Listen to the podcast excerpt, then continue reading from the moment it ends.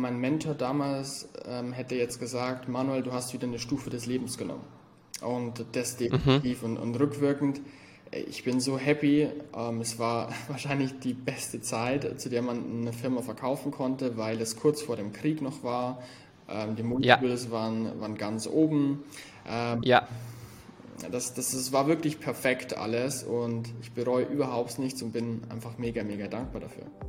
Ads Insights, der Podcast mit Moritz Matzke für alle Facebook-Advertiser und Online-Marketer. Erfahre die besten Strategien, Tipps und Experteninterviews, um deine Social-Media-Kampagnen noch besser zu machen. Herzlich willkommen zu einer neuen Folge. Falls du neu hier bist, mein Name ist Moritz und heute habe ich hier einen zweiten Gast zu meiner zweiten Podcast-Interview-Folge. Einen ganz besonderen Gast, nämlich den lieben Manuel. Manuel, wie geht's dir? Hallo Moritz. Vielen Dank, dass ich da sein darf. Vielen Dank für die Einladung. Mir geht's sehr, sehr gut. Wie Super. Mir, mir geht's auch hervorragend. Wie ich gerade gesagt habe, ist das äh, die zweite Folge zum Podcast-Interview. Die erste war mit dem Bernhard, da ging es über das Thema Storytelling im E-Commerce, ja. Und heute soll es mal um etwas andere Insights gehen, nämlich die du uns ganz gerne teilen kannst, soweit wie du möchtest. Aus dem Grund würde ich erstmal sagen, stell dich doch einfach mal vor, in Ruhe, ein paar Sätze, ähm, was du bis heute so alles schon geschafft hast, würde ich sagen, weil das ist wirklich super interessant. Und wie du ja auch weißt, hören hier in diesem Podcast viele E-Commerce-Unternehmer, die vielleicht schon fortgeschritten sind. Das heißt, die machen jährlich sieben- oder achtstellige Umsätze. Oder auch E-Commerce-Gründer, die stehen noch ganz am Anfang und wollen die ersten 100.000 Euro im Monat knacken. Ja. Und ich glaube, für diese ganze Bandbreite an der, an der unternehmerischen Reise kannst du trotzdem hier ein paar echt gute Learnings äh, teilen. Deshalb die Show ist deine und stell dich doch einfach mal ein paar Sätzen vor. Sehr gerne, vielen Dank. Ja, ähm, ich bin Manuel, ich bin letzte Woche 25 geworden und ich habe letztes Jahr mit 23, Anfang letzten Jahres, mein erstes Unternehmen, die Marke Velmia, verkauft an einen spanischen Investor und gegründet habe ich das Unternehmen knapp fünf Jahre vorher, im, im Sommer 2017, neben meiner Vollzeitbeschäftigung als, als Einkäufer damals noch. Also ich hatte eine Ausbildung gemacht, danach im Einkauf von einem mittelständischen Unternehmen gearbeitet, bin dort einfach sehr, sehr unzufrieden geworden. Ähm, ich war nicht wirklich motiviert, ich war nicht inspiriert und auch das Kollegium, das, das hat mich einfach alles nicht wirklich gecatcht und mhm, eines mhm. Tages auf, auf dem Weg nach Hause habe ich mir dann gesagt, du Manuel, du musst es schaffen, in deinem Leben eine Arbeit zu finden, die dir wirklich Spaß macht, die du liebst. Denn ja. letzten Endes, du verbringst mehr Zeit mit deiner Arbeit und den Leuten auf der Arbeit als mit deinen Liebsten, als mit Familie und Freunden. Ne? Mhm. Ja, absolut. In der Arbeit acht bis zehn Stunden am Tag. Das bist du zu Hause in der Regel nicht. Und als mir das bewusst geworden ist, habe ich angefangen, links und rechts zu schauen. Ich habe nach Opportunities geschaut und irgendwann, nachdem vieles anderes äh, nicht erfolgreich war, bin ich auf das Geschäftsmodell Amazon FBA gestoßen, habe wie glaube ich ganz, ganz viele andere auch, äh, mir viele YouTube-Videos angeschaut, ich habe Videokurse gemacht und habe mich dann dafür entschieden, im ähm, Bereich von Fahrradzubehör äh, zu starten und habe dann begonnen, einen Fahrradständer aus China einzukaufen und bei Amazon ja. anzubieten. Wirklich funktioniert hat das am Anfang nicht, aber ich okay. bin dran okay. und ja, habe das Ganze dann letzten Endes immer weiter ausbauen können. Also eineinhalb Jahre hat die Firma eigentlich nicht funktioniert, bis dann irgendwann Februar, März 2019, also eineinhalb Jahre später, so der Durchbruch kam. Und ja, seither oder bis dahin haben wir dann ähm, wirklich sehr gut skalieren und wachsen können. Zum Schluss, als ich die Firma verkauft habe, also letztes Jahr im März, waren wir ähm, 15 Mitarbeiter im Headcount, mhm. circa 10 Vollzeitmitarbeiter und haben 7 Millionen Euro Nettoumsatz gemacht. Mhm. Und wie gesagt, verkauft alles rund ums Fahrrad. Also wenn du dir jetzt vorstellst, du hast ein Fahrrad und dann möchtest du dir auf dem Aftermarket Zubehör kaufen, wie ein Licht, ein Schutzblech, ein Sattel, ähm, Taschen und so weiter und so fort. Das, das haben wir letzten Endes verkauft. Und Das ähm, zu 90 Prozent über den Marktplatz Amazon in ähm, vorrangig Deutschland und ja. Europa, aber auch äh, in den USA. Also wir haben 40 Prozent der gesamten äh, Unternehmensgewinne in den USA erwirtschaftet. Erwirtschaftet, okay. Mhm. Mhm. Genau. Ja, das, das zu mir. Ähm, spannend vielleicht auch für die meisten, was ich denn jetzt mache, denn äh, ich bin ja auch schon ein ganzes Jahr draußen jetzt. Also wie gesagt, letztes Jahr im März verkauft und seither, ja, liegt bei mir eigentlich der Fokus auf Weiterbildung. Also ich habe die ganze Zeit über nie wirklich nichts gemacht. Ich habe vielleicht jetzt kein neues unternehmerisches Projekt gestartet, aber ich habe wirklich den Fokus auf Weiterbildung gelegt und da auch im ersten Moment gar nicht unbedingt Business-Weiterbildung, sondern vielmehr eher abseits vom Business. Denn die letzten vier Jahre, fünf Jahre, das, das war so viel Business, so viel. War so fokussiert darauf, ja. Ja, dass einfach leider, muss ich auch sagen, ganz viel Privates und Emotionales liegen geblieben ist. Und mhm. über Kontakte bin ich dann ähm, zu einer Mentaltrainerin gekommen. Dort haben wir dann uns die Bereiche eigentlich von Gedanken und Glaubenssätze, transgenerationale Trauma, ähm, Vater-Mutter-Themen, Trigger und so weiter und so fort angeschaut. Also vieles, was schon einen sehr großen Einfluss eigentlich auf dein tagtägliches auf, Leben hat. Auf das alltägliche Leben hat, auf dein, ganz genau, ja. Ganz genau, also letzten Endes auch auf dein Mindset und deine Haltung, wie du ein Unternehmen führst, wie du unternehmerisch tätig bist und das Mentaltraining hatte auf mich einen super großen Einfluss, weil ich es dadurch geschafft habe, die Balance aus Herz und Verstand wieder hinzubekommen. Denn während des Business bist du halt einfach super logisch, du bist super analytisch, du machst ganz viel basierend auf Zahlen, Daten, Fakten.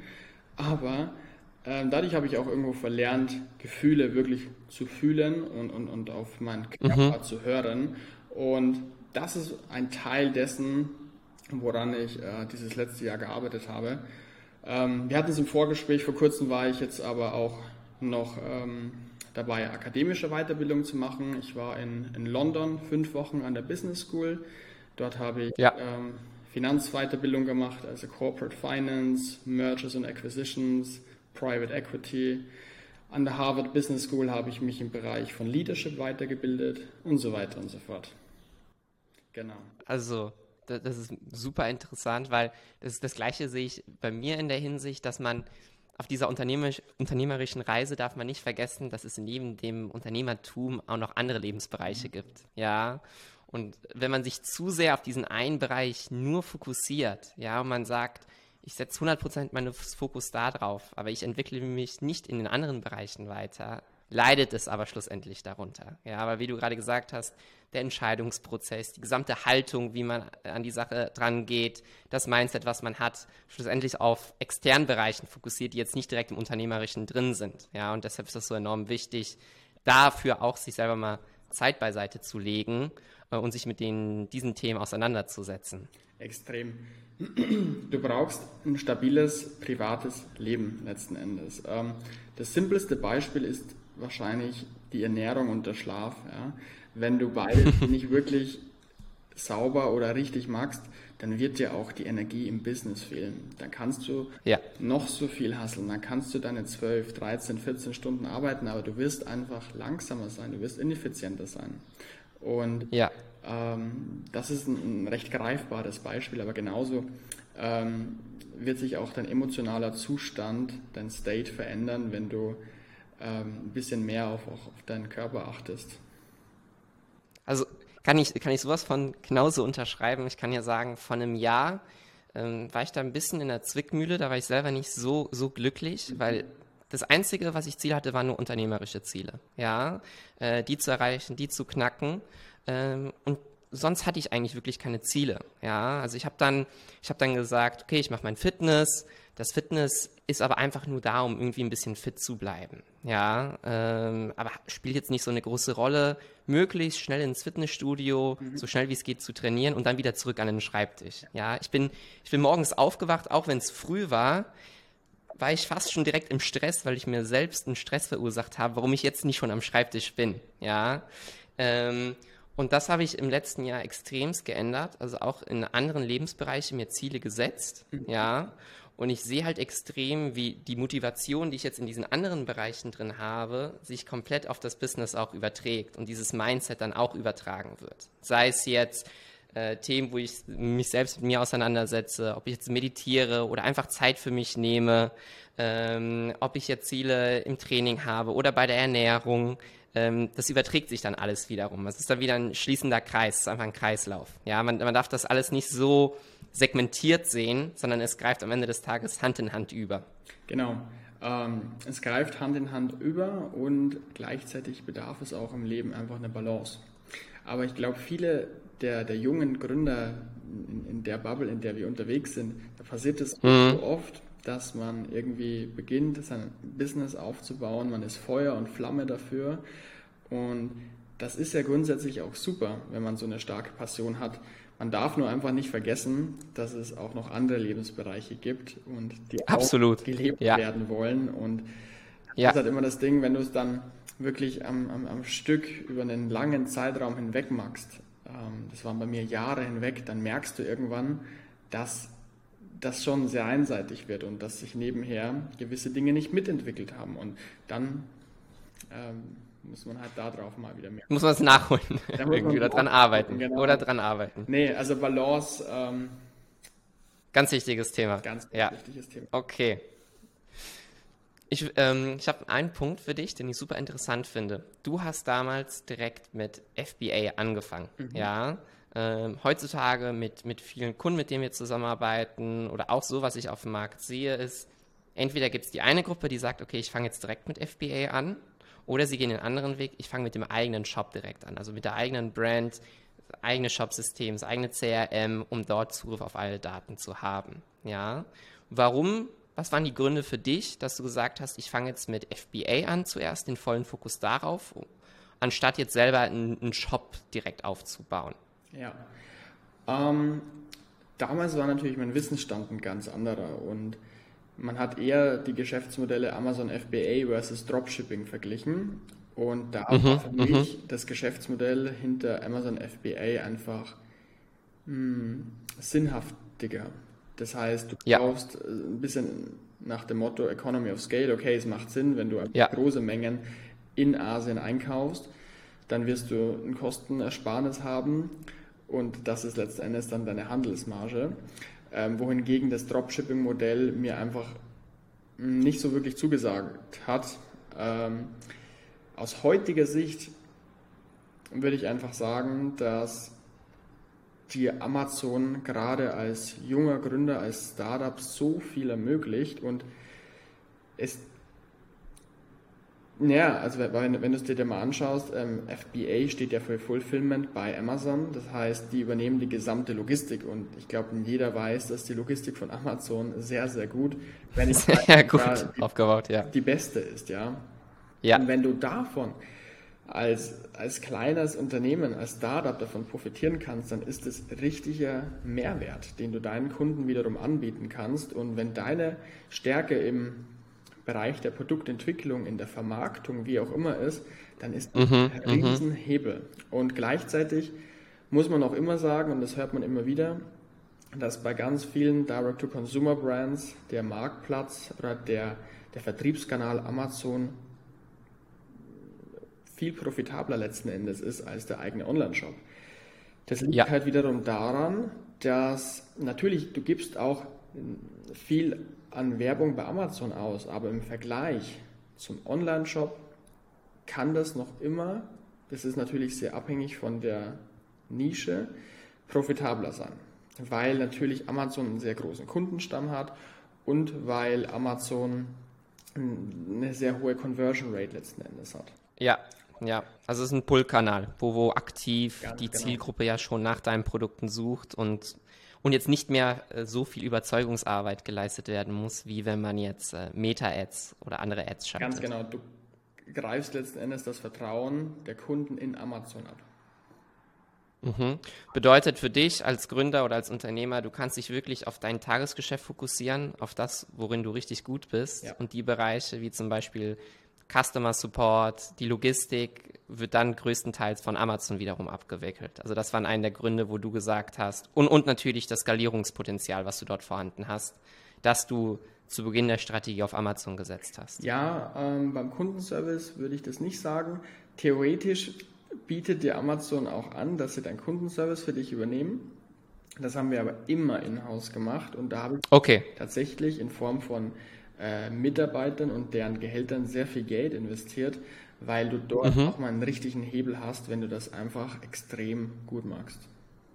Ja, auch Insights, die ihr wiederum natürlich für weitere äh, Iterationen der Produkte dann Definitiv. einsetzen könnt. Also da gehen äh, tagtäglich heute noch äh, Mails raus, also klassisches E-Mail-Marketing, Follow-up-Mails, die sich einfach darum bemühen, den Kunden zufriedenzustellen und ihn nach seiner Meinung zu fragen und was wir schon an, an, an Bewertungen, an negativen Kundenfeedback wieder gut machen konnten, einfach nur dadurch, mhm. dass wir auf den Kunden zugegangen sind, ihm zugehört haben und sein Problem gelöst haben. Das würde mhm. Amazon an mhm. der Stelle natürlich nie für dich machen, weil die gar nicht die Kapazität haben. Ja. Ja, ja. Die wollen nur möglichst schnell das Ticket abarbeiten ja. und äh, nächstes Ticket kommt rein. Verstehe. Ja. Das heißt, ähm, der, der eigene Shop, den ihr dann hattet, ja, ja, oder habt, der war nicht direkt zu Beginn ähm, mit live, oder? Der wurde dann erst zu einem späteren Zeitpunkt dazugeschaltet. Genau. Ähm, den, den eigenen Online-Shop gab es vielleicht ein, zwei Jahre später nach Gründung, mhm. aber den hat man jetzt nicht aktiv dann auch betreut. Man hat ihn aufgesetzt, ja. die Kunden, die die WMR, also die Marke bei Amazon gefunden haben. Hier und da sind vielleicht ein paar auf den eigenen Online-Shop gegangen und haben dort dann gekauft.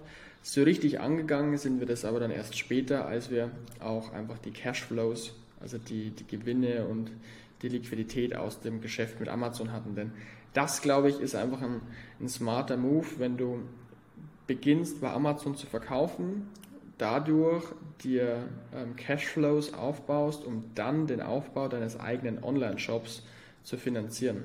Weil in der Long Run kann natürlich der eigene Online-Shop das viel größere und spannendere sein.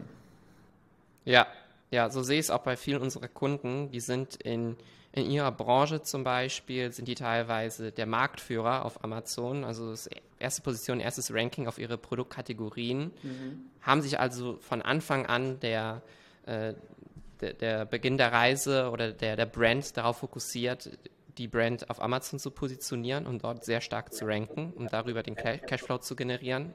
Und dann zu einem späteren Zeitpunkt dann einen Online-Shop dazu zu schalten, den eigenen Shop, um natürlich noch mehr Zugriff auf Daten zu kriegen, Customer Lifetime Value ja. zu maximieren, wenn das bei dem Produkt passt oder funktionieren kann und sind genau diese Strategie dann gefahren. Genau. Ja, also, weil das ist eben der Punkt, auf Amazon zu verkaufen, das ist nicht nur einfach oder dadurch interessant, weil Amazon dir die Logistik abnimmt und dir eine hohe Skalierung anbietet, sondern es ist auch einfach sehr günstig du hast ja schon alles gegeben. Du musst einfach nur dein Produkt auf der Plattform platzieren. Wohingegen ja. ein Online-Shop, der eigene Online-Shop natürlich mit viel mehr Kosten verbunden ist. Ja. Aber, ja. wie du es auch gesagt hast, du kriegst viel mehr Kundendaten, du kannst viel mehr mit deinen Kunden anfangen. Ähm, vor allem, wenn du ähm, eine, eine, höhere Repeat Purchaser Rate hast. Also wenn dein ja. Produkt vielleicht ein Verbrauchsprodukt ist, dann kannst du den Kunden nochmal ganz anders kontaktieren wie du es auf Amazon könntest. Absolut, Amazon absolut. ist nicht erlaubt. Okay, dann habe ich mal eine, eine weitere Frage für dich. Du der E-Commerce-Markt allgemein, ja, es gibt bestimmt noch Branchen, die sind noch nicht so hart umkämpft, aber viele Branchen sind schon sehr hart umkämpft, ja. Und ich würde sagen, in der Branche, in der du tätig warst, hattet ihr bestimmt auch einige Konkurrenten, sei es deutlich größere oder auch wiederum kleinere, ja. Es gab auf jeden Fall einen Kampf um, um die Position, um die Sichtbarkeit bei der Zielgruppe, mhm. ja. Ähm, wie habt ihr sichergestellt oder was war eure Strategie, euch dort allgemein von der Masse auch einfach abzuheben und dass ihr einfach nicht so vergleichbar seid mit, mit, mit anderen Brands. Also habt ihr dort einfach auf eure USPs gesetzt, eurer Produkte oder seid ihr dort, habt ihr andere Strategien in Betracht gezogen? Ja. Ähm, sehr gutes Thema. Es wird immer umkämpfter und ich glaube, jeder, der, der über längere Jahre hinweg im E-Commerce tätig war, der weiß, dass sich das ganze Game innerhalb von sechs Monaten verändert und, und richtig verändern kann. Wenn ich jetzt zurückdenke, wie das Ganze war 2017, als ich gestartet habe und wie es heute ist. Wahnsinn, ja. Du kannst es nicht mehr vergleichen. Und das macht es auch ja. so auf der einen Seite schwierig, weil du die ganze Zeit ähm, dich verändern musst. Gleichzeitig bietet es aber auch genau deshalb so viele Chancen. Ähm, um dir eine Antwort zu geben, man kann es nicht wirklich pauschalisieren. Was ich immer wieder sage, ist, dass es ein Zusammenspiel aus vielen verschiedenen Dingen gleichzeitig ist. Wir haben sehr gut Amazon PPC geschaltet. Ich habe damals eine mhm. Person, mhm. die für eine Amazon Werbeagentur gearbeitet hat, geheadhuntet und für mich intern ähm, ähm, überzeugt ähm, zu arbeiten. Dadurch konnten wir, sage ich mal, eine sehr hohe Qualität an Amazon PPC sicherstellen, also an interner Werbung auf Amazon. Wir haben sehr gute Produktbilder gehabt, das heißt, wir konnten unsere USPs die wir hatten, sehr gut kommunizieren. Wir hatten sehr mhm. viele, sehr gute Bewertungen und so weiter und so fort. Das heißt, wir haben eigentlich all die Sachen, auf die du Einfluss hattest, sehr gut gemeistert. Gemeistert, gemeistert, ja. Und das sage ich, oder ich sage dann, oder ich bin dann an der Überzeugung, Amazon merkt das einfach. Wenn du alle deine Dinge richtig magst, dann wirst du auch nach oben kommen im Ranking. Natürlich auch, weil du einfach letzten Endes mehr verkaufst. Das heißt, wir haben versucht, alles sehr gut zu machen, zu meistern, ähm, viel abzusetzen und dadurch im, im organischen Ranking zu steigern. Verstehe, verstehe. Okay. Also auch wieder dort, wie wir am Anfang gesagt haben, auf die Lebensbereich bezogen, auch hier ein Zusammenspiel der unterschiedlichen Bereiche. Es greift wieder Hand in Hand. Genau. Ja, also das eine darf nicht vom anderen fehlen, nee. ähm, denn es muss alles zusammenpassen. Alle Puzzleteile müssen vorhanden sein. Genau, weil 2017, da hat es noch gereicht, wenn du schöne Produktbilder hochgeladen hast. Ja. Heute musst du gute Produktbilder haben, du musst eine gute Amazon-Werbung haben, du musst eine sehr gute Produktqualität haben, du musst sehr gute Produktbewertungen haben, du musst einen sehr guten Kundenservice bieten, natürlich auch Preis, aber das muss es nicht unbedingt sein, denn das Waymer ist an sich eine teure Brand. Das heißt, wir haben es dann tatsächlich geschafft, dadurch, dass wir die ganzen anderen Sachen gemeistert haben, unsere Produkte auch zu einem höheren Preis zu verkaufen. Also, das zu rechtfertigen, ja, dass die Zielgruppe das auch so akzeptiert und annimmt. Genau. Okay, verstehe. War denn damals schon bei der Gründung dein Ziel, ein, ein Exit hinzulegen oder hat sich das so mit der Zeit entwickelt? Das hat sich mit der Zeit entwickelt. Ich kriege die Frage tatsächlich immer öfter ähm, gestellt, aber die lustige Geschichte dahinter ist, dass ich es gar nicht wusste, dass man Unternehmen verkaufen kann, als ich selbst gegründet habe. Das hat mir irgendwann jemand mal nach zwei, drei Jahren erzählt. Ähm, ja dass es das überhaupt gibt, dass man eine ja. Firma verkaufen kann. Und dann ist es natürlich spannend geworden. Das finde ich aber, aber auch cool, weil du sozusagen mit deiner Passion oder das, was du uns am Anfang erzählt hast, dass du aus deiner damaligen Situation heraus wolltest ja. und, und, hast dann Velmir gegründet sozusagen äh, und dann erst später diese, dieser Punkt auf dem Radar dann aufge, ja. aufgepoppt ist, aufgetaucht ist, dass die Möglichkeit besteht. Also ich wollte schon auch Geld verdienen. Ähm, das heißt, ähm, aber ich habe das dann eher in, in, wieder in Unternehmensgewinn oder meinem Gehalt gesehen. Also ich hatte natürlich auch ja. ganz andere Ansprüche damals. Also es ging schon auch um, um Geld verdienen und eine gewisse finanzielle Sicherheit zu erreichen. Ähm, aber dass man jetzt gleich eine Firma verkaufen kann, das, das war mir tatsächlich noch nicht auf dem Schirm. Aber mhm, mhm. Strich ähm, Geld verdienen und, und, und, Spaß an der Arbeit. Ja. Okay. Und wie war dann der, der Exit-Prozess für dich persönlich? War das äh, ein, ein, entspannter Prozess oder war da viel, viel Stress, viel Ungewissheit mhm. mit reinbezogen? Ich kann ja kurz sagen, ich hatte mir damals auch das kann ich auch verlinken in der Beschreibung vom Podcast. Ähm, da hast du einen, Talk gehalten auf einer mhm. Amazon-Konferenz, ich glaube vor ein paar Monaten oder so. Und ja. das hatte ich mir angeschaut noch, fand ich super interessant. Mhm. Aber vielleicht kannst du da vielleicht nochmal so komprimiert, dass sie, dass sie ein bisschen ja. teilen, weil ich weiß, da hattest du gesagt, es war es war gar nicht so einfach zu Beginn, äh, da auch Klarheit zu finden, wie die nächsten Schritte dann aussehen. Ja, also ich glaube, das war mit einer der härtesten Sachen, die ich in meinem Leben gemacht habe. Also muss jetzt nicht unbedingt bedeuten, dass es für jeden so ist, aber wenn man mit Leuten spricht, die ihre Firma verkauft haben, dann hört man schon immer wieder, dass es echt psychisch bzw. mental fordernd ist. Es ist jetzt nicht körperlich anspruchsvoll, ja. Ähm, natürlich, du musst hier und da schon einige Stunden ähm, arbeiten und du musst damit dich zufrieden geben, dass dir jemand wirklich alles durchleuchtet und alles ganz genau anschaut, mhm. was du die letzten Jahre über gemacht hast. Für mich war es aber so mental fordernd, weil also es gab verschiedene Stufen, sage ich mal. Das Ganze ging über neun Monate und am Anfang die Entscheidung zu treffen, ich verkaufe jetzt, das war bei mir zum Beispiel sehr emotional getriggert, weil ich mich zu der Zeit in einem Liquiditätsengpass äh, befunden habe mit Waymer. Ich habe darauf gewettet, mhm. dass der Markt in den USA weiter stark wachsen wird, habe entsprechend ähm, im Herbst 2020 sehr große Warenbestände eingekauft, um dann ja. ein halbes Jahr später diese Umsätze auch erwirtschaften zu können. Zu realisieren, ja. Und dann ist der Markt um 50 Prozent im Vergleich zum Vorjahr eingebrochen.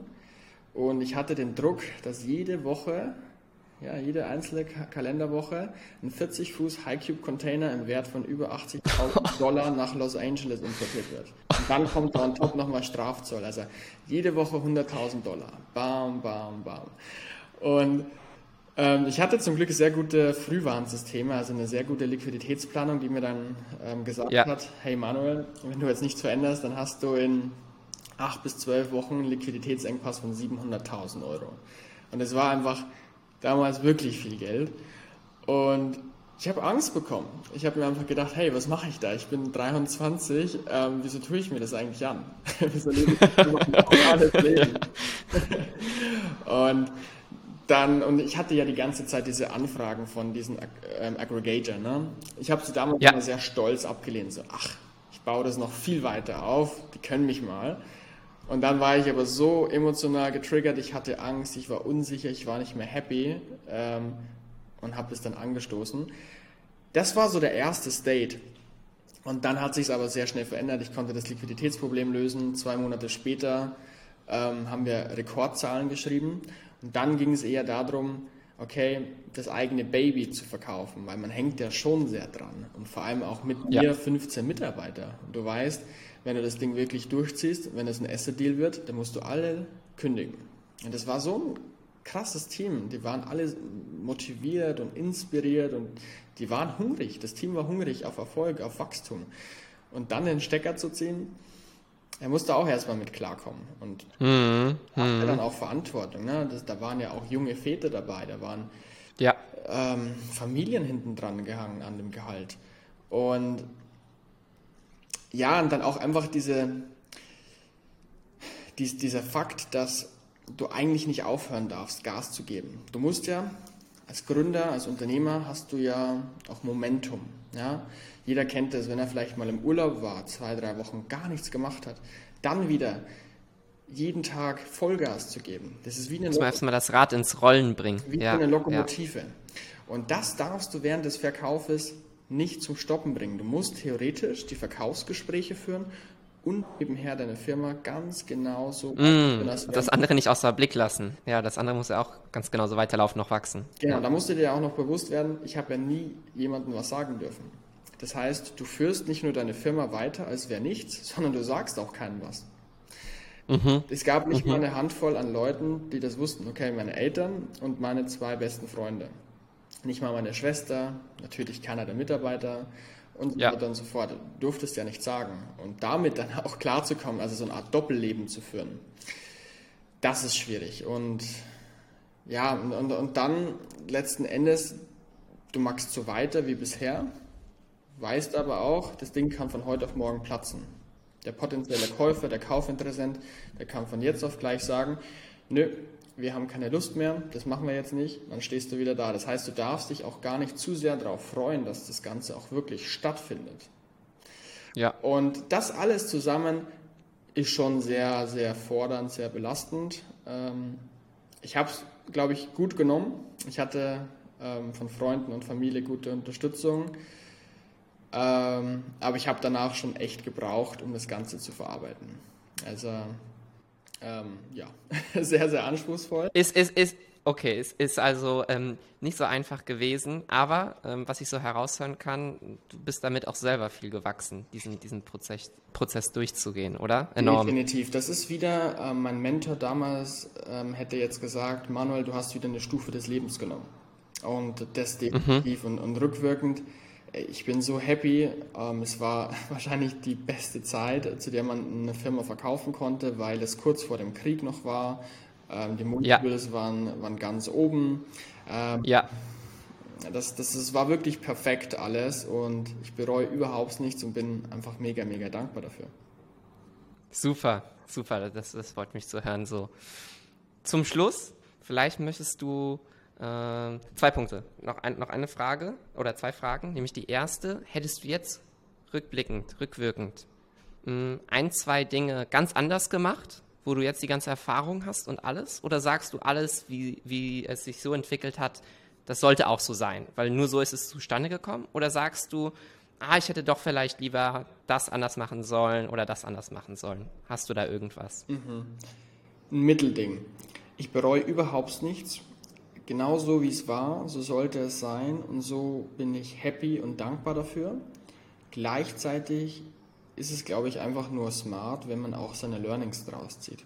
Ich war während der Zeit bei Weimar sicherlich hier und da zu perfektionistisch. Ich bin grundsätzlich ein Mensch, der Dinge sehr gut machen möchte, also typisch deutsch halt. Ja. Und ja. da gab es so das eine Produkt, wo ich halt einfach hätte auf den Markt bringen sollen. Das hätte zum Beispiel, ähm, das wäre teurer gewesen, dadurch hättest du absolut mehr Marge gehabt, um auch in Social mhm, Media mhm, zu investieren. Mitbewerber, die das gemacht haben, sind heute viel erfolgreicher.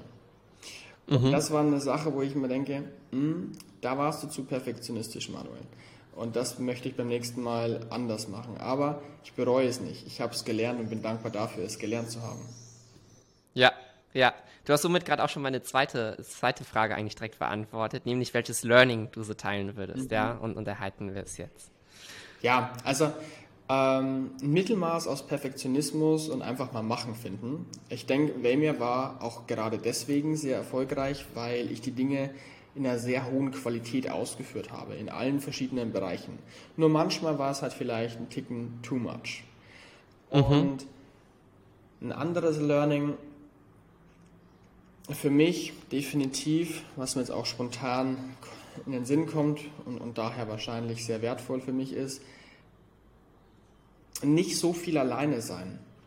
Natürlich war das cool, Vamia war paperless, das war 100% remote. Ich war alleine hier auf Zypern, habe hier meine, meine steuerlichen Vorteile genossen ja. und die Mitarbeiter ja. ähm, waren alle im Homeoffice. Aber ja. ich merke das jetzt heute wieder, ähm, wie viel mehr Spaß nochmal es mir es vielleicht auch gemacht hätte, in einem Office gemeinsam mit den Leuten mhm. in Person zu arbeiten. Weil ich meine, ja, Remote Work, wir alle lieben es, die Flexibilität, ja. die Zeitersparnis und so weiter und so fort, aber für mich als ein sehr, sehr extrovertierter Mensch ist es mindestens genauso wichtig, diesen Menschen auch um sich herum zu haben und mit diesen. Weil es einfach deine, deine Lebensqualität ja. so sehr erhöht, ja. auf allen Lebensbereichen dann ja. wiederum. Ja, weil wie du gesagt hast, du verbringst so viel Zeit in der Arbeit, mhm. ja, ähm, also sollte es auch möglichst optimal aufgestellt sein, um dort auch Spaß bei der Arbeit zu haben Ganz und genau. die, den Tag zu genießen. Deswegen bin ich heute so ein Fan von dem Hybridmodell, dass man sagt, hey, zwei Tage oder drei Tage die Woche remote, den Rest im Office, um einfach unter Leuten zu sein, um Kreativität zu ermöglichen und so weiter und so fort. Ja? Und, und dann nicht einfach zu viel alleine zu Hause zu sitzen. Okay, ja, kann ich, kann ich genauso unterschreiben. Manuel, vielen lieben Dank für deine Zeit, ja, und für diese super Insights und Learnings, die du mit uns allen heute geteilt hast. Äh, wie vorhin schon gesagt, äh, für alle Zuhörer findet ihr in der Beschreibung auch den Link zu dem, zu dem Talk äh, auf der Konferenz, den du dort gehalten hast. Und dann würde ich sagen, hören wir uns in der nächsten Folge. Manuel, dir noch alles Gute und bis dahin. Moritz, vielen lieben Dank für die Einladung, war ein tolles Gespräch. Zum nächsten Mal. Ciao, ciao.